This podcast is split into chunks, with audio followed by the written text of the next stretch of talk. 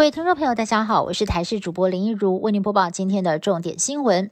海葵台风侵袭，三号晚间高雄不少路段出现了严重的淹水，导致车辆抛锚，还有民众在吃平安夜，遮雨棚架全部都被吹翻了，更有道路人孔盖被狂风吹倒掀开。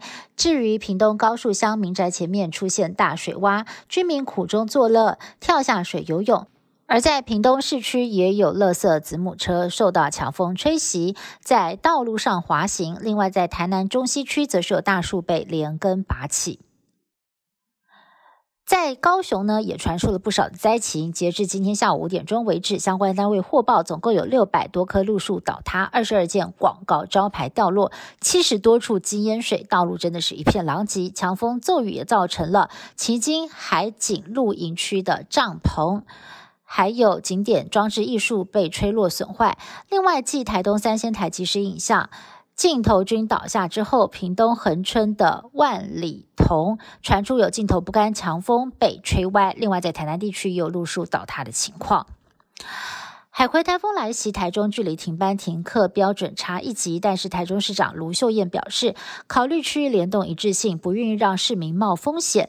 宣布四号停班停课，而这也是台中暌违七年的台风假。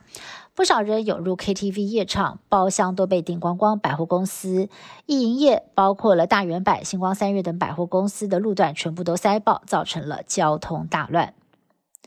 昨天晚上六点多的时候，日月潭出现了双彩虹，天空还泛成了一片粉紫色。有游客拿出手机记录，相当兴奋。气象站主任解释，这是台风阴雨带穿过中央山脉，再加上阳光的照射才呈现的限定美景。另外，彰化虎山岩也同样出现了火烧云美景，全部都被风景区管理处的即时影像给记录下来。自从福岛第一核电厂核废水排入大海，日本各地都接到来自中国的骚扰电话，东京都厅更是接到超过三万通，不分早晚打个没完，严重的影响办公。东京都厅已经从一号开始寄出了中文自动语音系统反制。另外，前日本首相麻生太郎三号来到了仙台演说，批评中国全面禁止日本水产进口，是把核废水排海升级为政治议题。日本的电车月台变得更加多元了。